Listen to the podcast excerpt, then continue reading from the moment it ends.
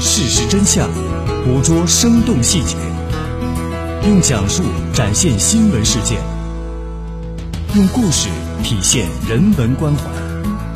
中波幺二零六，江苏故事广播，新闻故事。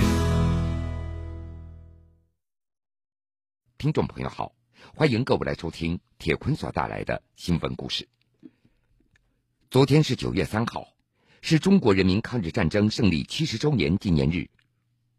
上午十点，北京天安门广场举行纪念大会。中共中央总书记、国家主席、中央军委主席习近平发表重要讲话，并且检阅部队。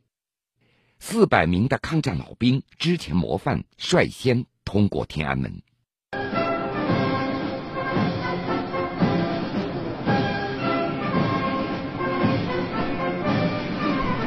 昔日为国建功勋，今日受阅展风采。现在抗战老兵乘车方队开过来了。参加阅兵的抗战老兵包括八路军、新四军、东北抗联、华南游击队和当年国民党军队等方面具有代表性的抗战老兵。这是从苦难辉煌中走来的英雄壮士。这是从枪林弹雨中走来的光荣前辈，请接受祖国和人民最崇高的敬意。一部抗战史，就是一部鲜血写就的英雄史。无数先烈血染中华大地，烈士英名响彻历史长空。他们是民族的骄傲，他们是永远的丰碑。九三大阅兵聚焦了全世界的目光，参阅的队伍里有一群人尤其引人注目，那就是曾参加过抗日战争、现在仍健在的抗战老兵、之前模范。为抗战做出巨大贡献的江苏，此次有四名老将军、九名之前模范参加阅兵：张玉华、陈廷如、李秀英、陈乐阳。这些名字和无数个光荣的名字一样，不仅被那段血与火的岁月所铭记，更被镌刻在了共和国的史册上。穿越历史烟云，记忆不曾忘却。天安门前的此时此刻，他们正代表江苏与国共荣。铁坤正在讲述。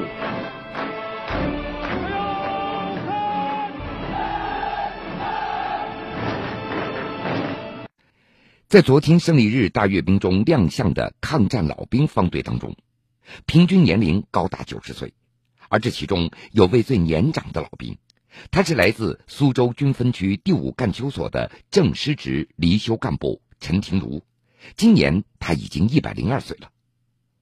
陈老在老兵方阵的位置，那是在第一车第一排第一座。作为最年长的参阅老兵，陈老。精神饱满，神态安详，思路清晰，谈笑风生，行动自如。就是这样一位百岁高龄却康健的老人，在选拔和参加阅兵演练的过程中，都发生了哪些有趣的故事呢？那是在今年六月三号的上午，陈廷如家中来了一波特殊的客人，他们是解放军总部相关部门的领导。一行人此行的主要目的是。看望并考核被推荐参加纪念抗战胜利七十周年大阅兵的抗战老兵代表的初步人选。陈廷如以一百零二岁的高龄被层层推荐到总部，他的身体健康状况究竟有多好？这个问号想必一直盘旋在考核组同志的脑海当中。知道上级组织要来人看望了，老人提前步行到离家门五十多米的马路边来迎候。步履稳健，谢绝搀扶。到家之后，寒暄唠家常，谈笑风生，声音洪亮，思维敏捷，思路清晰。老人最近刚刚为纪念抗战胜利七十周年而创作的书法作品拿出来赠予来宾，更是博得满堂喝彩。考核组的同志们也不由得连连惊叹。如果不是亲眼所见，真的不敢相信这是一名一百零二岁的老人，看上去也就像个八十多岁的样子。再后来，大家都知道了，百里挑一，陈老成为最年长的参阅老兵。八月二十号，陈老在亲属和干休所军医的陪护下，乘高铁赶赴北京报道。入住酒店之后，医疗护理专家们也就忙碌起来，为陈老做一个全面细致的体检，并且安排他到定点的医院进行康复疗养。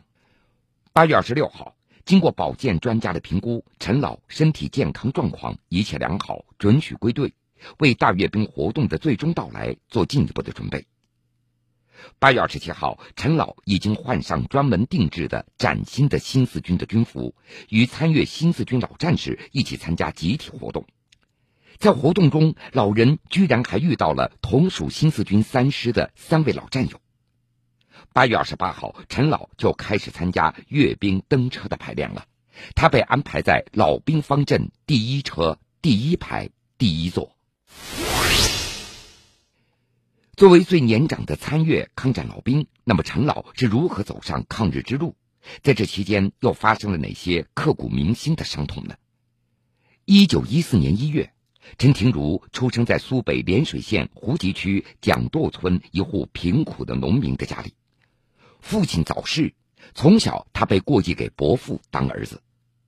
一九三三年，他顺利考入省立运河乡村师范学校学习。后来毕业分配到胡集小学任校长，可惜当校长的时间不长，日本悍然发动了全面侵华战争。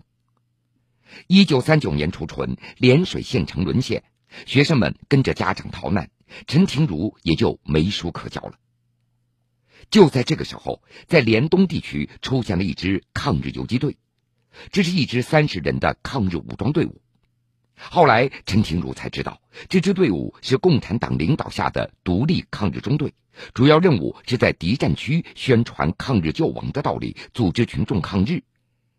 陈廷儒也受到很大的触动，眼见着鬼子在家乡进行大扫荡，义愤填膺的陈廷儒决定弃文从武，因为当时大家都知道，不抗日就没有好日子过了，只有这条路了，不然就当亡国奴。陈廷儒毅然决定参加党的抗日武装组织，并且因为自己文化程度较高，很快成为抗日宣传的骨干。害怕走漏风声，那段日子，陈廷儒和他的战友们白天就在解放区埋伏，晚上在化妆到村子开会，教歌曲宣传抗日思想。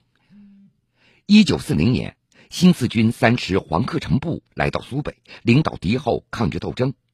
联东抗日游击队也发展壮大起来，很快达到了三百多人的规模，在涟水地区有了较大的影响。陈廷儒也成长为基干队长、中队长、总队七连连长。一九四二年，陈廷儒光荣地加入中国共产党，不久被任命为里集区区委书记兼区长。有几次日寇下乡扫荡，都把陈廷儒所在的村庄作为重点的清扫对象。一九四三年春天的一个早上，陈廷儒因公事没有在村庄里，日伪军两百多人悄悄地摸进村子，直扑陈廷儒的家中。他的伯父被敌人当场残忍的杀害。得到消息的陈廷儒无比的伤心，一想到伯父对自己是亲如父亲，他再也忍不住放声痛哭。一九四五年八月十五号，日本宣布无条件投降。由于当时农村信息闭塞，晚上他们就看到很多飞机一路向日本方向飞了过去，就知道形势已经发生变化了。过了几天，陈廷儒他们才得到消息，日本鬼子投降了，大伙儿特别的开心。虽然条件有限，没有搞隆重的庆祝仪式，但是想起这一路走来，冒着枪林弹雨，牺牲无数的先烈，最终取得胜利，大家还是非常的高兴。经历了抗日游击、淮海战役、渡江战役之后，解放之后，陈廷儒在福州军区政治部机关工作。在这期间，聪慧美丽的苏州姑娘女干部程碧珍和陈廷儒相识、相知、相恋了。后来，他们又结婚生子。一九八一年，陈廷儒离休，和夫人一起回到苏州。夫妻两个，一个酷爱书法，一个喜爱画画。琴瑟和谐，夫唱妇随，安享晚年。现在身子硬朗的陈廷儒老人，每每提到那段革命经历，他依然非常动情。后代一定要把历史弄弄清楚，没有过去，就没有今天。我们都是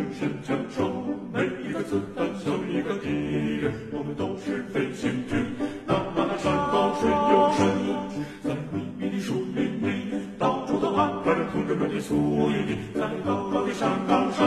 有我们无数的好兄弟，没有吃，没有船，只有敌人送上线，没有枪，没有炮，引领我们走。每一次斗地都是我们自己的，我们只要参战去，我们要和他拼到底。我们都是神枪手，每一个子弹消灭一个敌人。我们都是飞行军，山高水又深。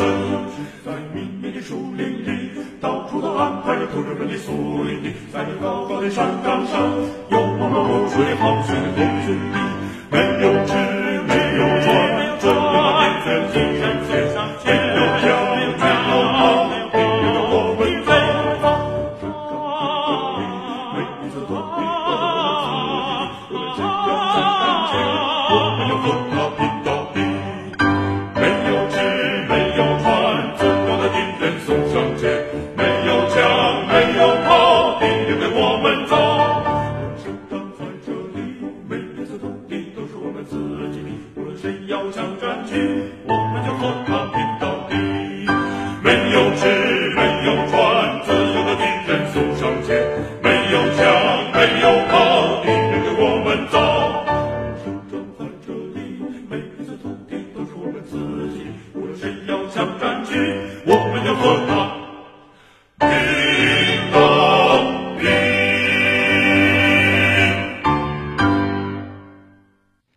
在昨天的阅兵当中，除了陈廷儒老人，还有几位来自江苏的抗战老兵也参加了阅兵式。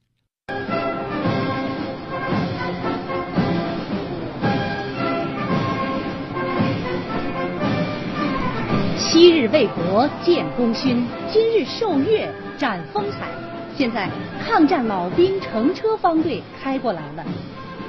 参加阅兵的抗战老兵包括八路军、新四军、东北抗联、华南游击队和当年国民党军队等方面具有代表性的抗战老兵。这是从苦难辉煌中走来的英雄壮士，这是从枪林弹雨中走来的光荣前辈，请接受祖国和人民最崇高的敬意。一部抗战史，就是一部鲜血写就的英雄史。无数先烈血染中华大地，烈士英名响彻历史长空。他们是民族的骄傲，他们是永远的丰碑。九三大阅兵聚焦了全世界的目光，参阅的队伍里有一群人尤其引人注目，那就是曾参加过抗日战争、现在仍健在的抗战老兵、之前模范。为抗战做出巨大贡献的江苏，此次有四名老将军、九名之前模范参加阅兵。张玉华、陈廷儒、李修英、陈乐阳，这些名字和无数个光荣的名字一样，不仅被那段血与火的岁月所铭记，更被镌刻在了共和国的史册上。穿越历史烟云，记忆不曾忘却。天安门前的此时此刻，他们正代表江苏与国共荣。铁坤正在讲述。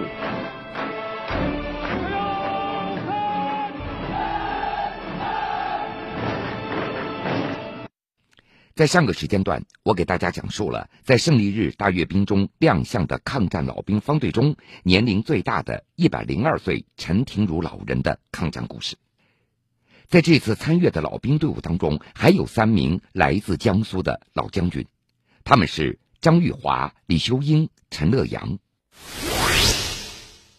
与日本鬼子浴血奋战的经历已经过去了七十多年。可是，对于百岁传奇的老将军张玉华来说，一幕幕的场景仿佛就发生在昨天。一九三八年三月二十三号、四月二十九号、五月三号和五号，张玉华率领部队连续四次击退了敌人的进攻。五月十四号，日军甚至动用了海陆空力量向我军发起了攻击。六百名陆军从地面发起进攻，大约一百名的海军从舰上对我军进行炮击，四架敌军飞机向我军俯冲扫射。日军陆海空的立体进攻也没有能够越过我军的防线。当天中午，日军又退回到威海。一九三八年，张玉华所在的部队在蓬莱还发起了对由原顽军人员所组成、正准备叛变的二路部队的武装政变。在这场战斗中，英勇作战的张玉华负伤，一颗子弹穿过了他的大腿。战斗结束之后，他住了一个月的医院。一九四零年三月十六号，担任胶东五支队三营教导员的张玉华随部队参加了由八路军第一纵队徐向前司令员亲自指挥的孙祖战斗。当时，敌人为了摧毁我抗日民主政权，纠结了大批的日伪军，向沂南县的孙祖镇进攻。张玉华所在的三营与九子峰担任阻击任务，先后打退敌人九次冲锋，取得打死打伤日伪军三百多人的战绩，沉重打击了敌人的气焰。现在张老还骄傲地回忆说：“三营当时受到徐向前司令员的嘉奖，徐司令员亲自下令奖给三营九挺机枪和七千多发子弹。另外，还有一个特殊的纪念物，让张老无法忘记这场战役。”他在战斗当中第三次负伤，一颗子弹从他的右腋下打进，钻进腹部。这颗子弹至今还留在张玉华将军的体内。作为这次受邀参加阅兵式的抗战老兵，南京第一干休所的九十五岁的老战士、陕西省军区原副司令员李秀英也非常激动。老人现在回忆说。当年日本宣布投降之后，部分日军不愿意向共产党的武装缴械，于是李秀英带领部队前往山东枣庄北面的一个煤矿进攻当地驻守的日军。那边的工事修得很好，围墙有三米高，上面还有围栏，里面的日本人还在进行垂死的顽抗。李秀英和战友们就把他们包围起来，狠狠地打。当时李秀英还是一个排长。有一天夜里，他带人连续引爆了七个炸药包，终于在围墙上打开了一个突破口，最终使得部队得以向内部进军。后来俘虏日本人加伪军总共有五六百人。在老人的眼中，虽然日本人当时武器先进，但是他们无惧这样的对手，在抗击侵略的正义之师面前，依旧是手下败将。说起在北京举行的抗战胜利七十周年大阅兵，老人也是无比的感慨。他说：“能够受邀出席这样的阅兵典礼，感觉到非常光荣。胜利都七十年了，真的不容易啊！”这次阅兵也是新中国成立以后的第十五次阅兵，在老人看来，这是他自己亲临现场的第一次，也可能是最后一次了。所以他感觉到非常珍惜，也非常荣幸，能看到现在解放军这样的威武强大，也是由衷的感觉到高兴。老人最想说的，那就是不要忘记历史，要时刻记住，国家强大，人民才能够富强。已经九十一岁的老兵陈乐阳现在精神很好，他总是兴致勃勃的和一些小辈儿在分享着自己曾经的岁月。当年他所在部队的番号是谭震林司令员所领导的江南抗日救国军，也是人们耳熟能详的沙家浜部队。这支部队建立在原先在这一带活动的江南抗日义勇军渡江北上之后留下来的三十六名伤病员的基础上，后来在与敌伪顽三股势力的斗争中坚持并且发展壮大起来的。后来抗日战争的局势日益的恶化。当时部队周围的日伪的据点不断增多，几乎每天都要转移。有时候没地方可去，就出去转一转，但是还是要回到老地方来住。这吃饭不能够慢慢的吃，通常几分钟内就要吃完。一个班的人盛好饭，中间一盆菜围成一圈值日班长哨子一吹就开动，大家吃饭都非常快。不一会儿哨子一吹，这时就要停下来整队。陈乐阳老人还记得，那个时候没有雨鞋，遇上阴雨天，战士们的鞋子就从来没有干过。放哨的时候穿着湿鞋站在泥水当中，这天冷更容易冻着，再加上蚊虫还有很多，这脚上叮了会发痒，一抓就会溃疡。但就是在这样艰苦恶劣的环境之下，冒着枪林弹雨，怀着一颗爱国心，不屈不挠的中国人民，最终还是取得了抗日战争的胜利。当记者问对当下的年轻人有什么想说的时候，陈老语重心长地说道。国家的未来需要靠年轻人去建设，年轻人应当不忘过去，珍惜现在，时刻警醒自身。万里长征万里长，长城外面是故乡。稻粱飞，大豆香。天地黄金少在扬，自从大难平地起，坚硬如月空难当，苦难当，奔他方，骨肉流散。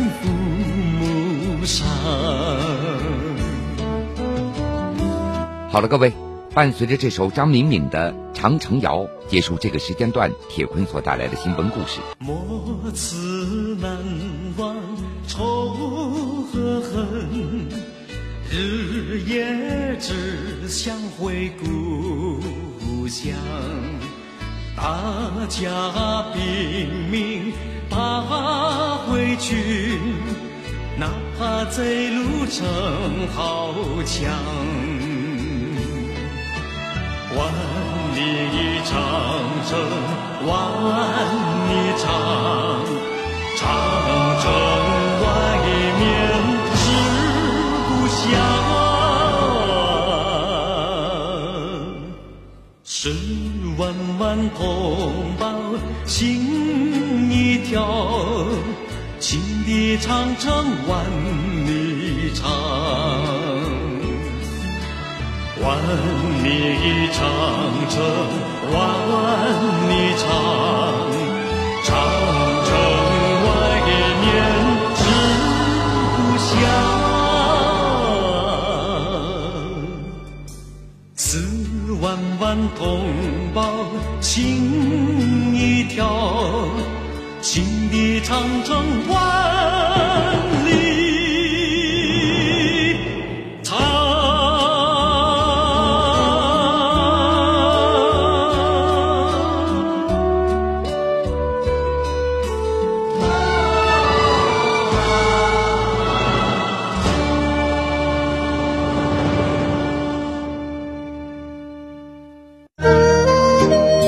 春风杨柳。万千条，六亿神州尽舜尧，这是富强之愿。民为贵，社稷次之，君为轻，这是民本思想，也是民主之源。千里送鹅毛，礼轻情意重，这是文明之举。老吾老。以及人之老，幼吾幼，以及人之幼，这是和谐之美。富强、民主、文明、和谐，国家精神一脉相承。江苏广播倡导弘扬经典文化，践行社会主义核心价值观。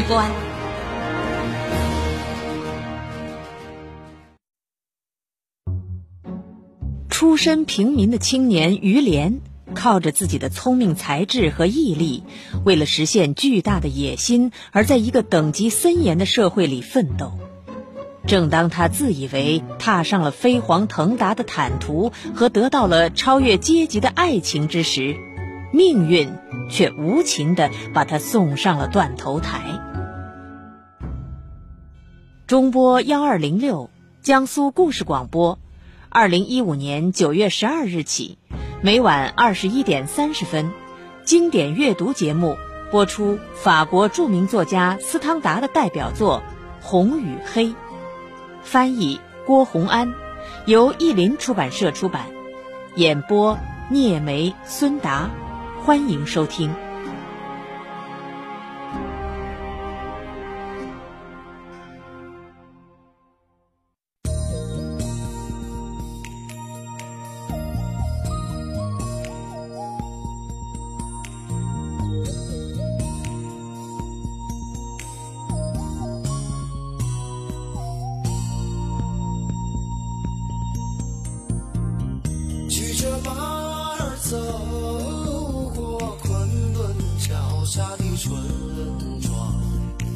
悄悄话